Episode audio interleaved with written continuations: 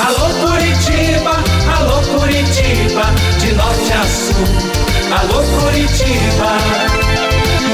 Renato Gaúcho no ar.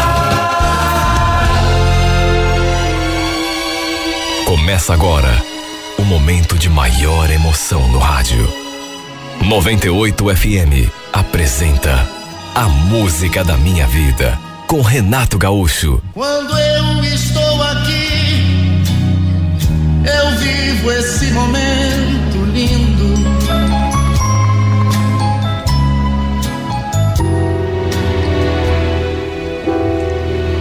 Eu já estava sabendo que minha prima estava querendo vir embora para Curitiba. Ele estava noiva e a ideia dela e do futuro marido era se mudarem para cá depois do casamento.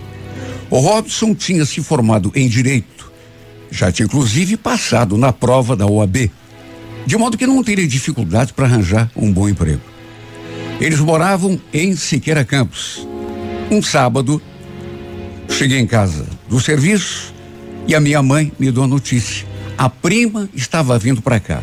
Iria chegar à tarde e ainda acrescentou: Escuta, filha, tem como você dormir lá no quarto com os teus irmãos? É que o noivo dela tá vindo junto. Aí pensei em acomodar os dois lá no teu quarto. Tem algum problema? Falei que não, que estava tudo certo. Aí dei uma saída e quando voltei, o carro do noivo da minha prima estava estacionado ali da frente de casa. Soube logo que era dele por causa da placa de Siqueira Campos. Eu não conhecia o Robson pessoalmente, mas já tinha visto fotos dele no perfil da minha prima. Entrei, todo mundo ali reunido na sala. Cumprimentei minha prima, ela me apresentou o noivo e olha, quando os nossos olhos se cruzaram, antes mesmo de trocarmos um aperto de mão, senti uma espécie de tremor no corpo todo. Não dá para entender, muito menos para explicar esse tipo de reação que dá na gente. Procurei disfarçar a minha perturbação, fiquei ali, tentei até participar da conversa, mas volta e meia eu acabava desviando o meu olhar na direção do rapaz. E às vezes ele também olhava para mim. A verdade é uma só. Eu podia dizer que não, mas me senti atraída por ele. Nem eu mesmo sei dizer o que mais me chamou a atenção. Só sei dizer que sua presença me tirou do prumo. Lembro que à noite eles quiseram sair e eu os levei a um lugarzinho bacana que eu conhecia. Naquele dia, inclusive, tinha uma dupla cantando, vez ou outra. A gente olhava e eu me sentia ainda mais perturbada. Até que uma hora, a Sandra foi ao banheiro e ficamos apenas nós dois ali na mesa. E ele começou a me fazer perguntas, inclusive se eu não tinha namorado. E quando falei que não, ele fez assim um jeito de surpresa. Nossa, deve ter alguma coisa de errado com os caras daqui então. Imagine, uma garota linda como você sozinha. Ele falou aquilo me olhando assim, bem sério. Dava para notar que não estava brincando. Na verdade, ele confirmou tudo aquilo que a minha mãe tinha falado. Que ele e a Sandra estavam mesmo querendo se mudar para cá depois do casamento. O casamento ainda estava longe. Faltavam mais de cinco meses. O fato é que deu para sentir alguma coisa diferente no ar. A não ser que fosse coisa da minha imaginação, senti que ele também me olhou com certo interesse. Enfim, eles acabaram ficando lá em casa até a terça-feira. O Robson tinha vindo para conversar com não sei quem, uma pessoa que tinha um escritório de advocacia, certamente para tratar do emprego. Na terça-feira, bem cedo, pegaram a estrada rumo a Siqueira Campos. Não nego que fiquei com sua imagem no pensamento. Não tinha nenhuma pretensão, imagine. até porque era noivo da minha prima, mas de todo modo, seu rosto ficou na minha lembrança. Dali alguns dias, no entanto, ele me mandou uma solicitação de amizade no meu perfil. Deve ter me achado na lista de amigos do perfil da minha prima e me mandou um convite. Eu aceitei, mas ficou nisso. Não trocamos nenhuma mensagem. Até que dali duas semanas, para minha surpresa, ele escreveu dizendo que teria de voltar para cá porque o pessoal do escritório tinha lhe chamado. Estranhei ele ter mandado a mensagem e, e, e não a Sandra. Até ia comentar com ela, perguntar quando que eles iriam vir, mas fiquei com medo de ela não gostar de saber que ele tinha me comunicado primeiro. E aí fiquei na minha. E ainda bem que não mandei nada, porque ele veio sozinho. Olha, eu fiquei tão surpresa quando dias depois ele mandou aquela mensagem dizendo que já estava aqui em Curitiba, perguntando se eu aceitava almoçar com ele. Foi aí que eu perguntei da Sandra. E ele falou que tinha vindo sozinho. Tinha só vindo mesmo para aceitar o tal emprego naquele escritório que tinha dado tudo certo. Acabei aceitando o convite dele para almoçar, mas confesso que fiquei meio ressabiado. Trocamos um abraço quando nos vimos, aquele tradicional beijo no rosto, e meu coração bateu descompassado nessa hora. Exatamente do jeito que tinha acontecido no outro dia, quando fomos àquele barzinho e ficamos sozinhos na mesa, deu para sentir algo diferente no ar. A gente conversou tanto, mas acabou ficando nisso. Ele me contou que tinha pego um hotelzinho bem em conta. Eu falei que ele podia ter, ter ficado lá em casa e não precisava ficar gastando com quarto de hotel nenhum, mas aí ele falou que o escritório estava pagando tudo, que não teria gasto nenhum. Antes da gente se despedir, trocamos telefones. Ele perguntou se eu tinha compromisso para depois do serviço, se não queria encontrá-lo mais tarde para beber alguma coisa. E nessa hora eu confesso que fiquei preocupado. Mas será que a Sandra não vai ficar brava se souber que a gente. Que nada. Não estamos fazendo nada de errado. Aliás, ela nem precisa ficar sabendo. E aí? Topa? Talvez não fosse legal da minha parte, mas não consegui dizer não. Combinamos de tomar um chopp no Largo da Ordem. Não nego que me senti bastante ansiosa e nervosa também. Porque desde o primeiro instante ele mexeu comigo. Isso não podia negar a mim mesma. E é claro, fiquei preocupada com o que pudesse acontecer já que ele era noivo da minha prima. Nos encontramos, escolhemos uma mesa, ele pediu algo para a gente beber, e cada palavra que trocávamos, a cada olhar, dava para sentir alguma coisa diferente. Até que pelas tantas ele falou: Escuta, se eu te disser uma coisa, você promete que não me leva mal? É que desde que eu estive lá na tua casa aquela outra vez, que sei lá porque eu fiquei com você no pensamento. Aliás, tô com vontade de fazer uma coisa nesse exato momento. Só que não sei se devo. Fazer uma coisa? Como assim? Em vez de responder, do modo mais inesperado possível, ele veio para o meu lado e me tascou um beijo na boca. E o pior é que eu não fiz nada para impedir, para evitar, pelo contrário, correspondi. Até porque gostei. E um beijo foi puxando outro, mais outro. No fim, ele queria me levar lá pro hotel em que estava hospedado. Mas eu me contive. Já tinha feito mais do que deveria depois ele se ofereceu para me deixar em casa, de carro. Mas sabe, já meio, meio atordoada, eu falei que não precisava. Queria de ônibus mesmo. Só eu sei como ficou a minha cabeça. Sabe, me senti culpada. por ter dado aqueles beijos justamente no noivo da minha prima. Só que ao mesmo tempo, não posso negar que também estava infeliz. Só que ao mesmo tempo estava empolgada. Esta é que é a grande verdade. Dá para entender? Não dá. No dia seguinte, marcamos de nos vermos de novo. Ele me ligou para a gente combinar e disse que não tinha conseguido parar de pensar em mim depois que nos despedimos na noite anterior.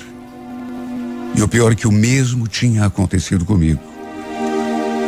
Para resumir, passamos a nos ver praticamente todos os dias, até que, sem conseguir mais me controlar, eu acabei facilitando e acabamos tendo a nossa primeira noite de amor.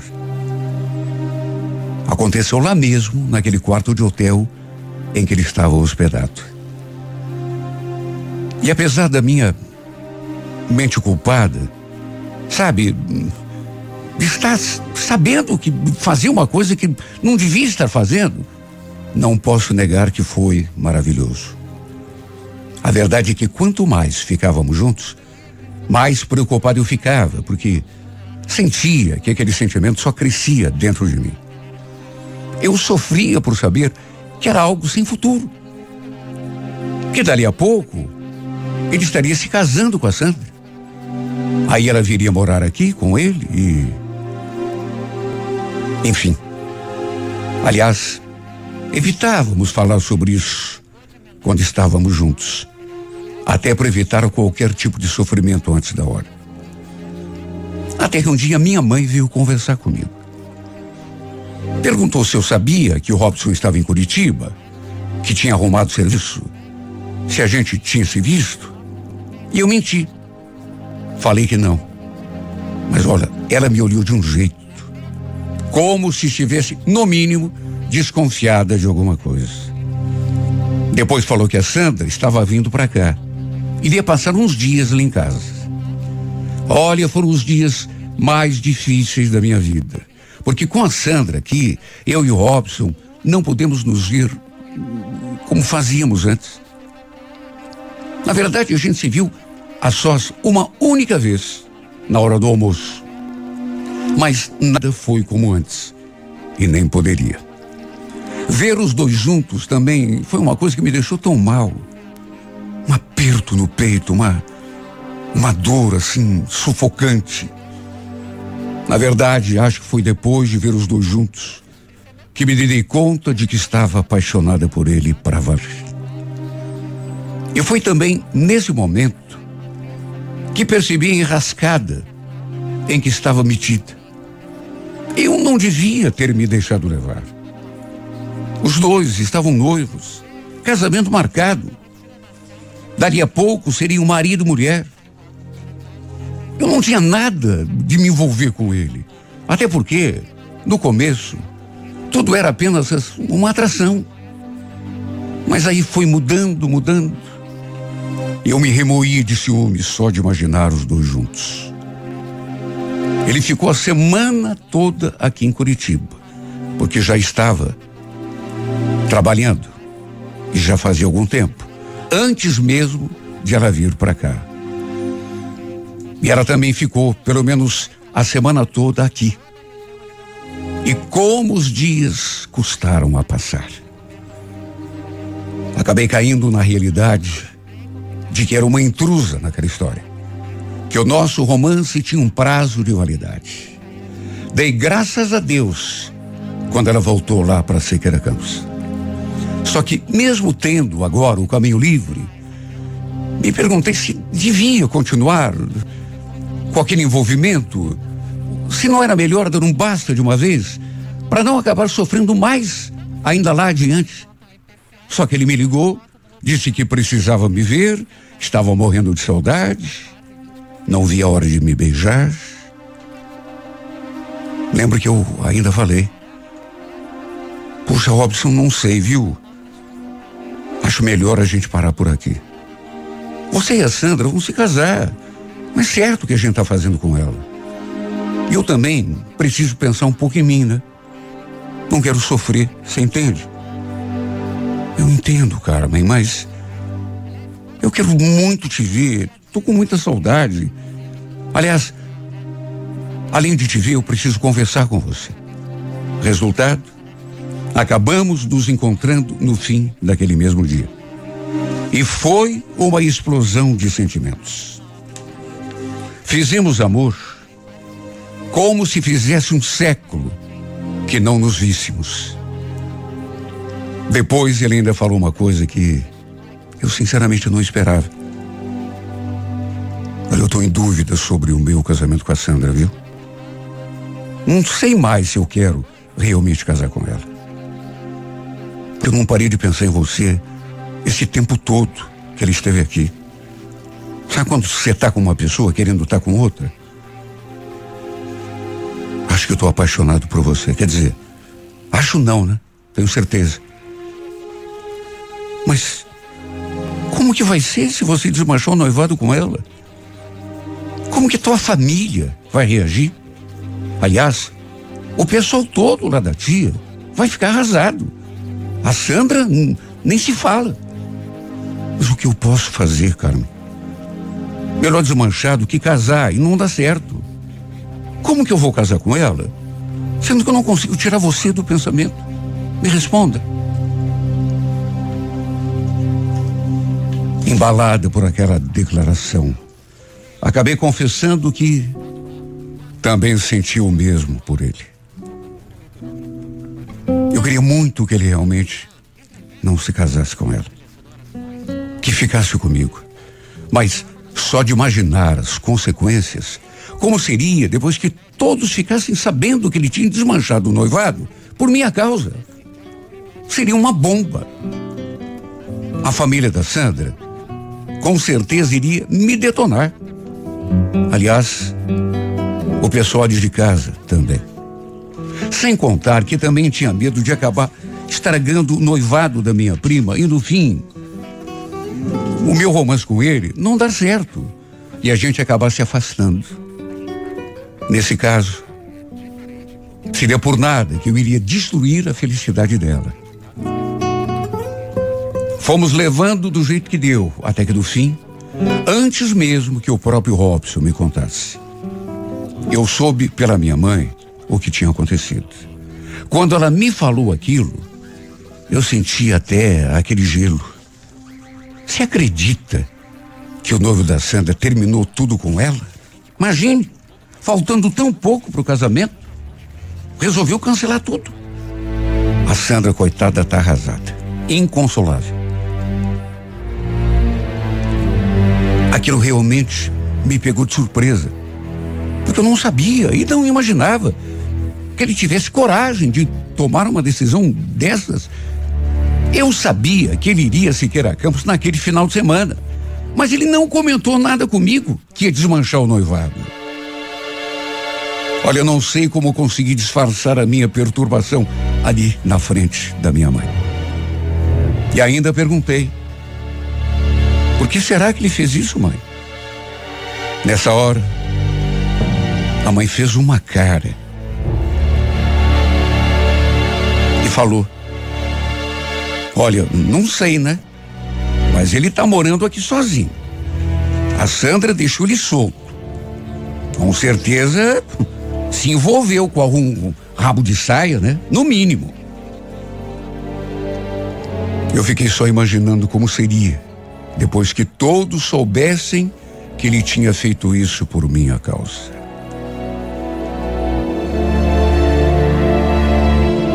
Dia seguinte ele voltou Conversamos e ele então me contou aquilo que eu já sabia. A Sandra, a exemplo do que minha mãe tinha dito, segundo ele, tinha ficado arrasada. Mais do que isso, diz que todo mundo caiu de pau em cima dele. Inclusive, a sua própria família não aceitaram bem o que ele tinha feito. Mesmo assim, resolvemos manter o nosso romance claro que em segredo. Pelo menos no começo, porque com certeza todo mundo iria me julgar. A Sandra, inclusive, depois, ligou para mim. Ficou chorando, sabe, no telefone. Pediu, inclusive, que eu tentasse descobrir se o Robson estava com alguém aqui em Curitiba. Meu Deus, que situação. Me senti muito mal. Sabe, me senti uma falsa. Eu nunca tinha sido assim. Na semana seguinte, um sábado, nos encontramos, eu e ele, depois do serviço. Almoçamos, depois fomos namorar um pouco lá no seu quarto de hotel. Era um hotel assim, bem humilde. Ele, inclusive, já estava procurando um apartamento para alugar. Lembro que fizemos amor, ele foi tomar banho, e foi bem nesse momento que bateram a porta. Detalhe: o interfone não estava funcionando. E como a gente não tinha pedido nada, achei esquisito. Me vesti assim, bem rápido. E fui ver quem era. Provavelmente algum funcionário do hotel. Só podia, né? Só que, quando abri aquela bendita porta, dei de cara com a última pessoa que gostaria de ver na minha frente naquela hora. Era ninguém menos do que a Sandra, minha prima. Ao me ver ali, naturalmente sua expressão se transformou. Carmen? Que, você está fazendo aqui? Ela falou aquilo e já foi abrindo passagem, chamando por ele. Aí escutou o barulho do chuveiro e como Robson não tinha trancado a porta do banheiro, acabou entrando. Não gosto nem de lembrar de tudo o que aconteceu. Claro que ela não seria boba o suficiente para não entender o que estava acontecendo. Depois eu soube que ela tinha vindo com a tia e o tio para cá para tentar se acertar com ele. Eles, inclusive, estavam lá em casa o tio e a tia.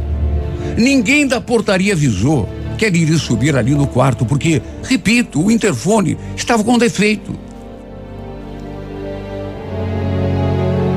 Foi grave. A confusão foi tamanha, não só ali no hotel, mas também lá em casa depois. Tudo veio à tona. Se bem que, por um lado, até foi bom, porque assim podemos assumir diante de todo mundo que estávamos juntos e apaixonados. Só que ao mesmo tempo, naturalmente que ninguém ficou do nosso lado. Todo mundo nos julgou e nos condenou ao mesmo tempo. Eu nem digo que. Sabe, porque eu sei que o que a gente fez, principalmente eu, não é o, uma coisa a, a se comemorar. Não agir como uma pessoa, sabe, com dignidade. Eu sei disso, eu sei disso. Mas o que que eu posso fazer se me apaixonei? Na verdade, o que poderíamos ter feito nós dois se estávamos apaixonados um pelo outro? No fim das contas, mesmo tendo começado de um jeito errado, ele fez a coisa certa ao terminar o noivado. Tempos depois, alugou um apartamento, pequeno é verdade, mas enfim, e resolvemos morar juntos. Estamos juntos até hoje. Graças a Deus, cada dia mais apaixonados. Nunca quis que minha felicidade foi fosse conquistada dessa forma, à custa do sofrimento e das lágrimas de alguém como aconteceu com a minha prima. Só que repito, o que posso fazer? Se eu pudesse ter escrito o roteiro desse amor, teria escrito completamente diferente. Mas é o destino que faz isso. E mesmo tendo errado, e mesmo tendo feito tudo errado, pelo menos lá no começo, pelo menos isso, esse consolo eu tenho. Não fiz por sacanagem. Não fiz por Amor ao prazer. Só fiz porque estava apaixonada. Sei muito bem que muita gente vai continuar me condenando, mesmo dando essa explicação. Aí eu repito: o que eu poderia fazer? Não fiz por diversão, não fiz por prazer, para passar o tempo, não. Tudo bem, eu traí, eu menti, agi até com falsidade, mesmo sem querer, agi. Mas fiz por amor porque estava completa, perdida e irremediavelmente apaixonada.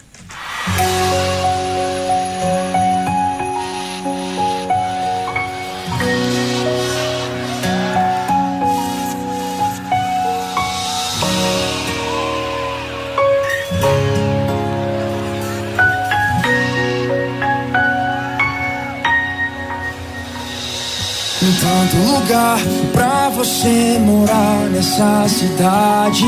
Tanto lugar pra você ficar e você tá na minha cabeça. Você não sai da minha cabeça.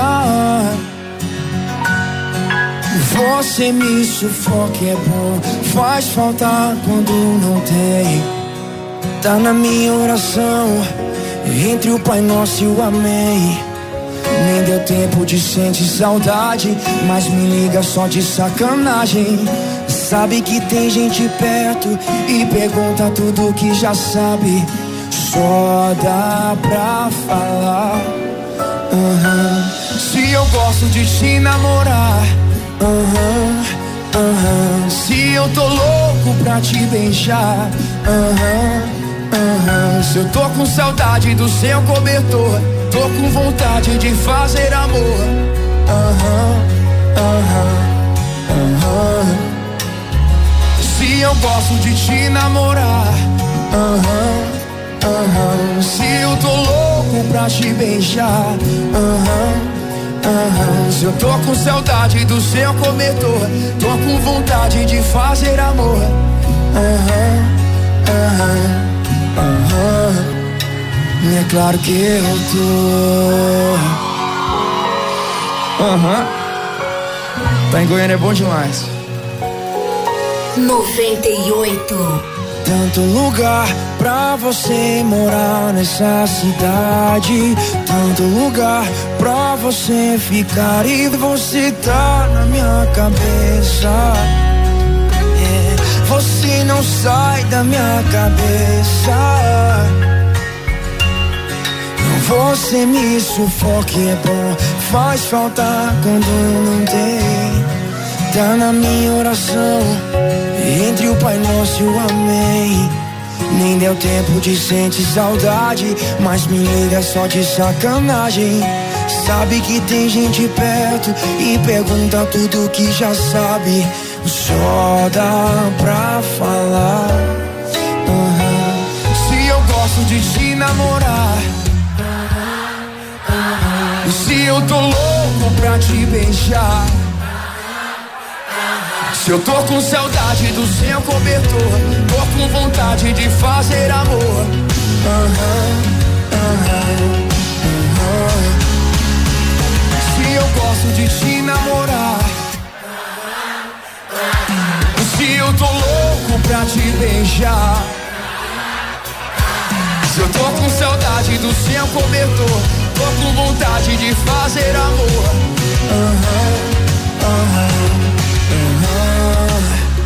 E é claro que eu tô.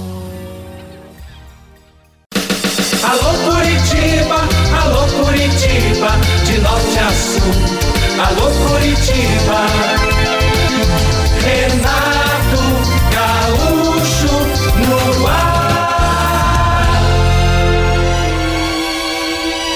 Começa agora o momento de maior emoção no rádio.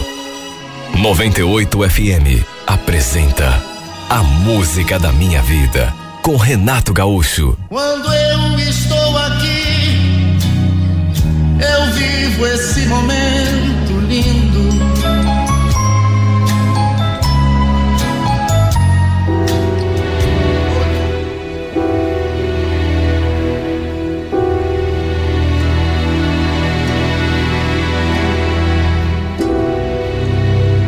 nosso casamento andava muito morno. Quer dizer, mais pro frio e a cada dia que passava, parecia que esfriava um pouco mais. Não sei, mas a impressão que me dava era de que meu marido tinha perdido o interesse por mim. Eu sei que depois de muitos anos, qualquer relacionamento costuma cair na rotina. Só que, puxa vida, no nosso caso, nem eram tantos anos assim. Nove anos e meio apenas. Para se ter uma ideia, se a gente fizesse amor três ou quatro vezes ao mês, era muito. Às vezes, se eu não tomasse a iniciativa, nada acontecia. Ele simplesmente não me procurava mais na cama. E às vezes, mesmo eu tomando a iniciativa, ele dava uma desculpa, virava para o lado e dormia. E no começo era tão diferente. A paixão transbordava pelos nossos poros. Eu sentia tanta falta daquilo que tínhamos no começo, aquela intimidade, aquele desejo, aquela vontade de ficar agarradinho um no outro o tempo todo. Eu ainda amava meu marido. E não era pouco. Só que, repito, a cada dia que passava, parecia que ele ia perdendo mais e mais o interesse por mim. Nunca vou esquecer daquele sábado. Fazia mais de uma semana que não fazíamos amor. E assim que nos deitamos, eu fui eh, para o seu lado, tentando agradá-lo, mas a cada toque ele se encolhia e se afastava mais, assim, para a beirada da cama. Até que pelas tantas, meu Deus, quase me deu uma cotovelada. Sossega, mulher, você quer me derrubar da cama? Não, Paulo. Tô com vontade. Tá tarde, Vanessa. Tô cansado. Amanhã a gente faz. Que amanhã? Vamos fazer agora. Vem cá, vem. Quantas e quantas vezes isso já tinha acontecido? Eu já tinha perdido até a conta. Nesse dia, no entanto, ele teve a capacidade de falar. Escuta, por que, que você não vai tomar um banho frio lá para ver se apaga esse teu fogo? Tá louco, só pensa nisso.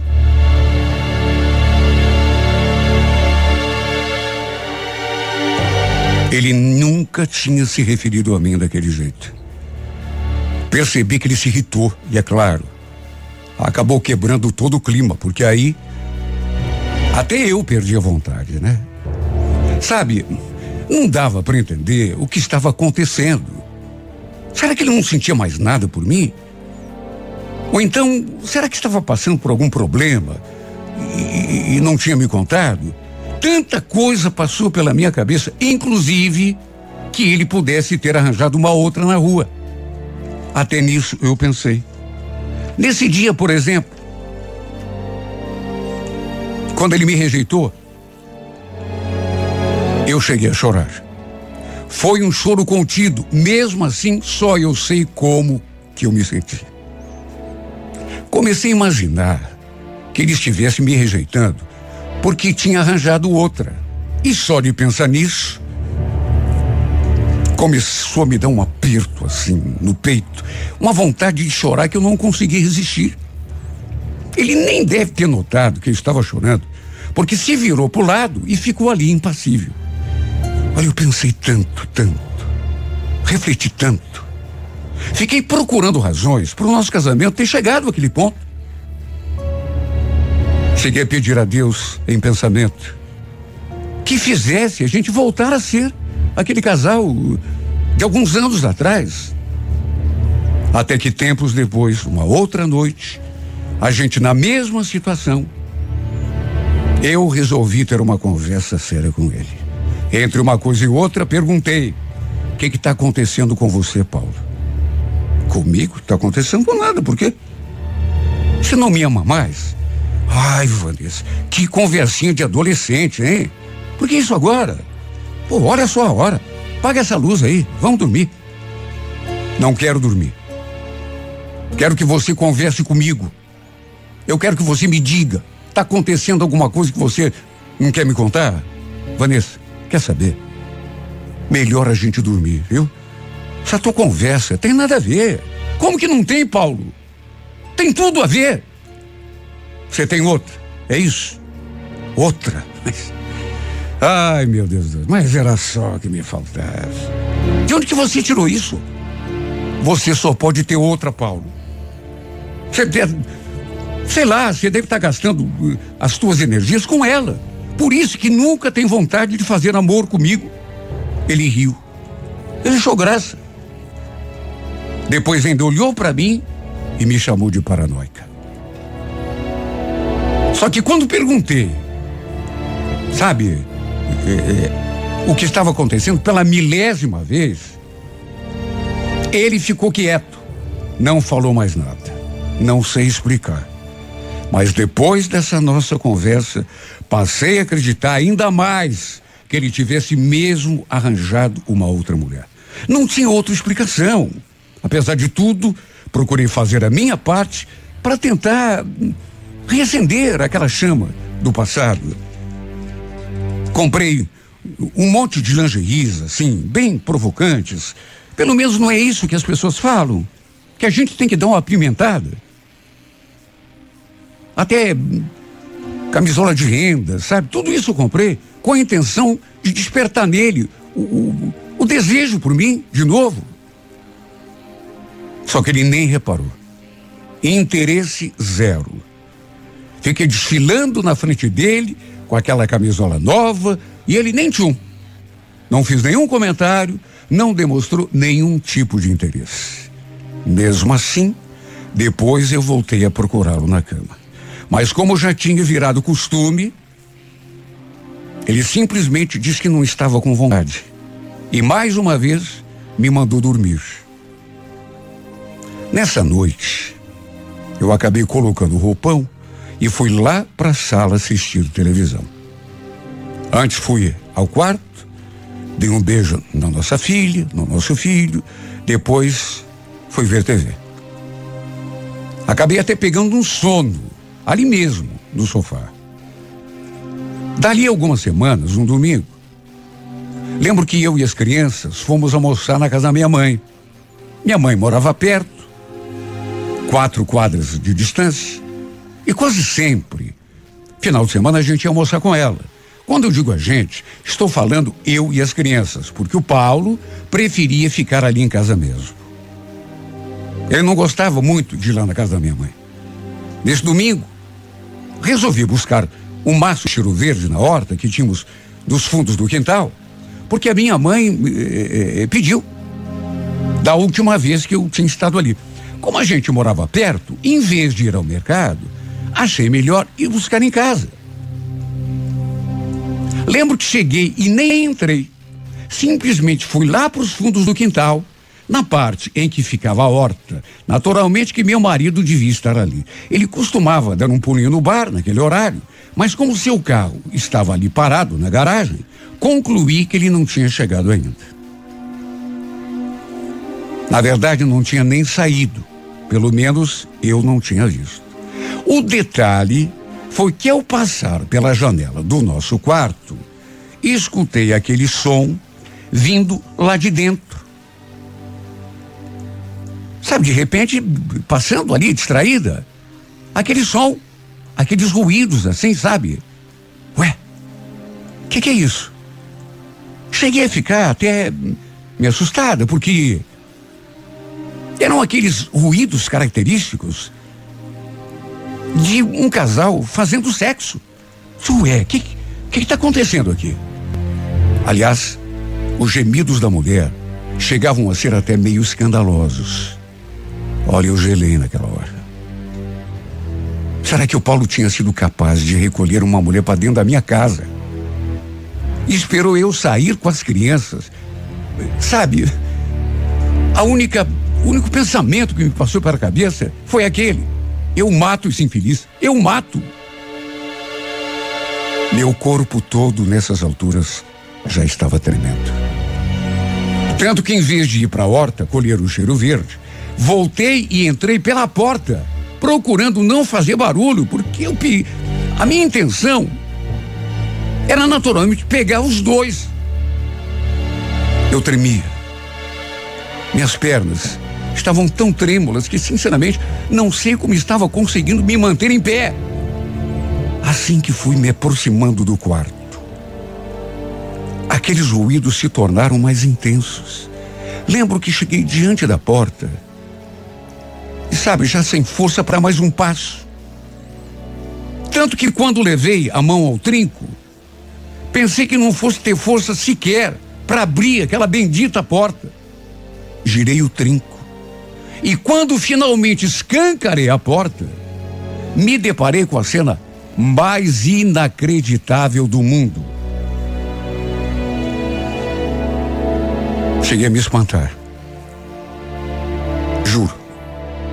Pensei que fosse encontrar meu marido com outra mulher transando ali na nossa cama.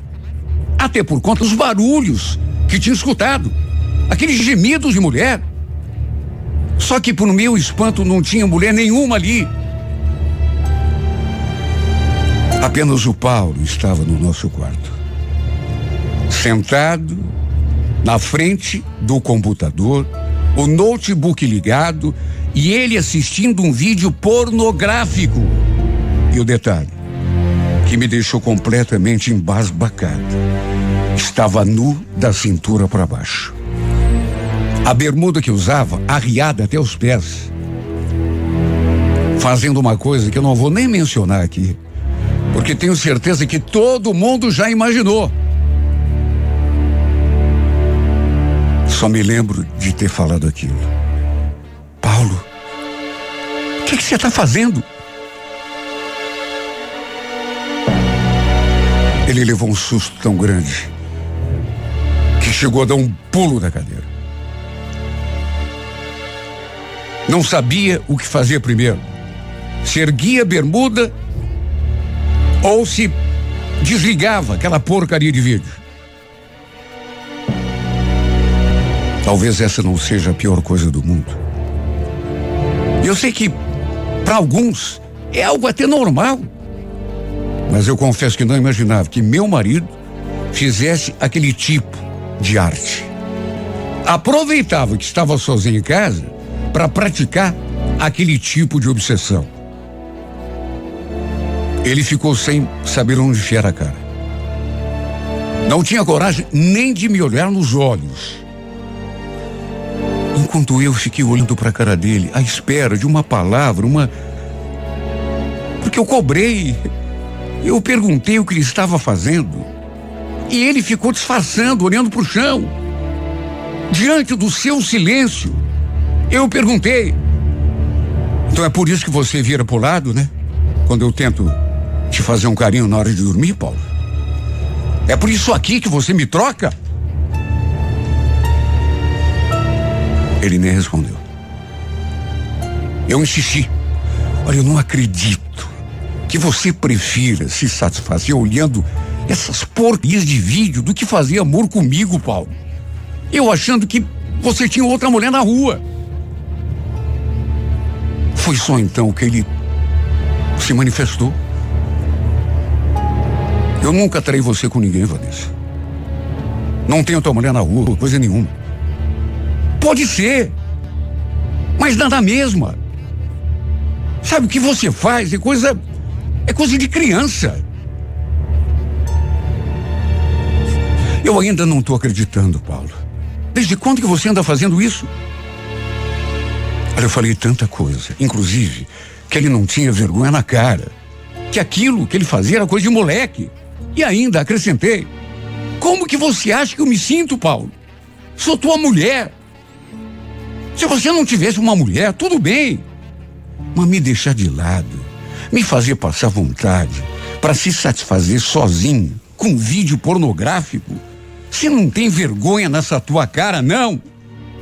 Falei tanto, mas tanto. Olha, não sei se estaria tão ofendida se o tivesse encontrado com outra mulher de carne e osso. Aproveitei para descarregar tudo que andava atravessado na minha garganta. Posso até ter exagerado um pouco, porque chamei de tanta coisa. Depravado, sabe, tarado, pelas tantas. Não sei o que deu nele, mas ele me encarou. ficou me olhando de um jeito tão esquisito. E para minha surpresa falou aquilo. Tudo bem, Vanessa. Mas eu posso ser tudo isso que você falou. Tudo bem. Depravado, tarado. Mas a culpa não é minha, não, viu? A culpa é tua. Como é que é? A culpa é minha? Você ficou louco? O que, que eu fiz para você falar isso? Não é o que você fez. É o que você não faz. Você não se cuida. Olha, eu não queria falar disso, viu? Mas é que você tocou no assunto, falou tanta coisa de mim, né? Que eu sou tarado, que eu sou depravado, não sei, mas desde que engravidou de novo, Vanessa, você só tá engordando. Olha para você. Você não parece nada com aquela mulher que eu conhecia. Você tá me chamando de gorda. Ele só fez um gesto, dando a entender que sim, que era isso mesmo. E depois, ainda acrescentou: Eu gosto de você, mas perdi o tesão. Entende? Não tenho vontade. O que, é que você quer que eu faça?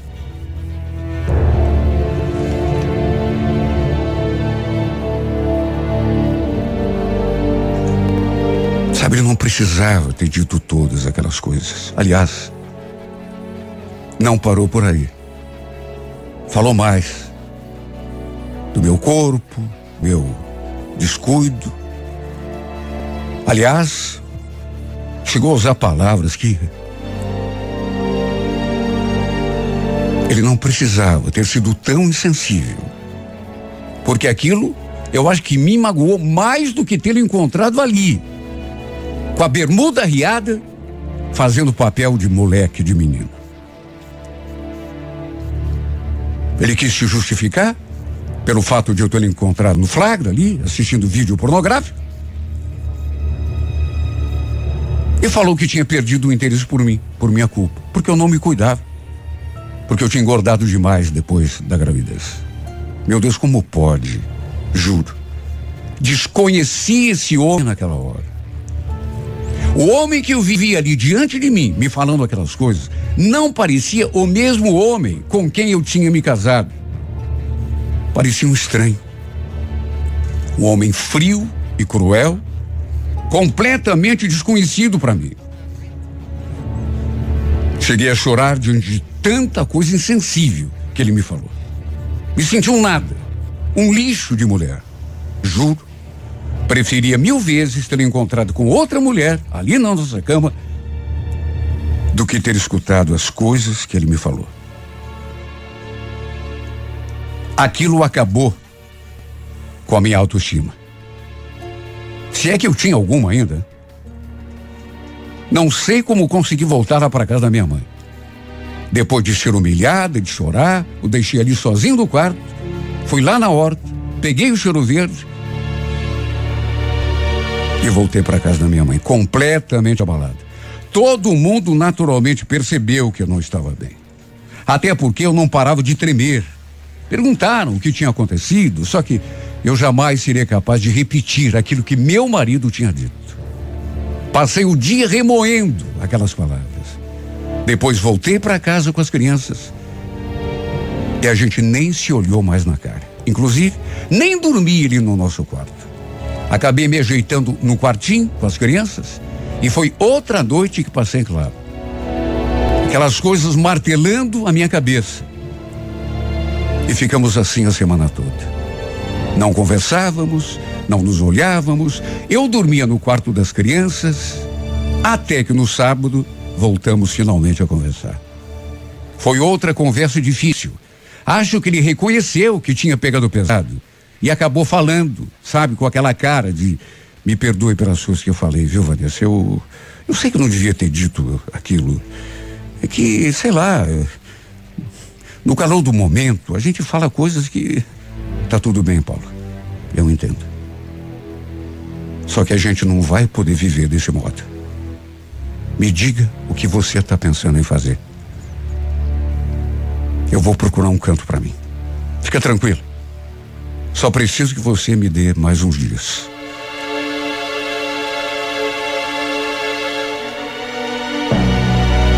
Sabe, por mais que o amasse e soubesse que iria sofrer muito com a nossa separação, eu não tive coragem. Será que foi coragem que eu não tive? Mas eu não consegui pensar que ele desistisse daquela ideia de ir embora. Não consegui pedir para ele, não fica. Vamos pensar melhor, vamos conversar melhor. Sabe por quê? Porque eu sabia que não tinha outra saída. Depois de tudo aquilo que ele tinha me falado, mesmo pedindo desculpa depois, dizendo que estava com a cabeça quente, não sei mais o quê. Eu acho que nunca mais conseguiria ficar nua na sua frente. E sabe, tinha mais a mágoa, né? A mágoa. Tem coisa que você não diz para uma mulher. Tem coisa que você deve morrer, mas não dizer para uma mulher. Na verdade, deve haver coisas que uma mulher também não deve dizer para um homem. Porque há coisas na vida que doem demais, que deixam uma ferida muito grande e que não pode, sabe, não dá. A pessoa, por mais que queira relevar, deixar para lá, esquecer, tenho certeza de que os anos vão passar e eu nunca mais vou esquecer daquela conversa. Ele dizendo que eu estava gorda, desleixada, que depois da minha última gravidez não tinha mais me cuidado. De que maneira que eu iria me sentir nua na frente do meu marido? Imaginando o que ele estava pensando em mim, olhando para o meu corpo. Por isso é que, apesar de amá-lo e de saber que ele sofre muito com a separação, eu tinha consciência de que não havia outra saída. Depois de tudo que ele me disse, sofrendo ou não, fui obrigado a ficar calado, baixar os olhos e deixar que ele fosse embora. Mesmo ainda amando esse homem, mesmo ele sendo e continuando ser até hoje, talvez para sempre, o homem que eu julguei um dia iria ser o meu companheiro eterno meu marido até meu último suspiro.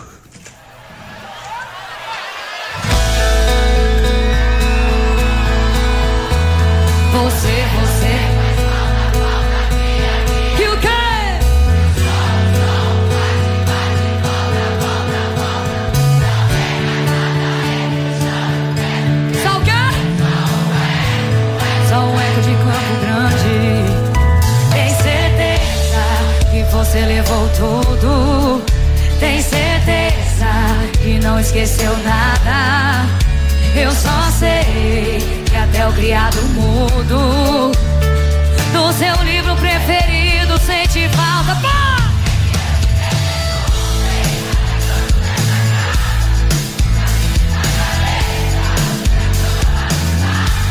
E no box do banheiro, sempre que o vidro embaça, tem seu nome, o coração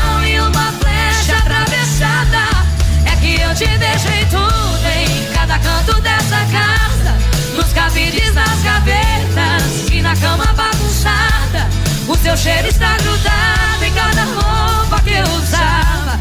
Você foi esquecendo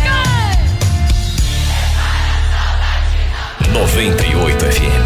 Você, você faz falta, falta aqui, aqui, aqui. Que o som, o som bate, bate, volta, volta, volta. Não tem mais nada entre o chão e o teto. Só o quê? Só um eco lindo de Campo Grande. Tem certeza que você levou tudo.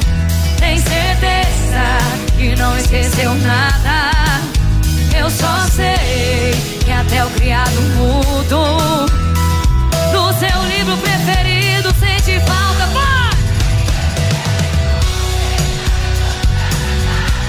Nos cabides, nas gavetas e na cama bagunçada.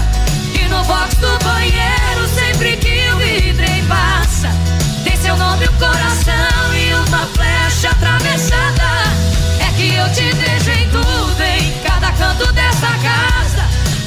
Cabides, nas gavetas e na cama bagunçada. O seu cheiro está grudado em cada roupa que eu usava. Você foi esquecer.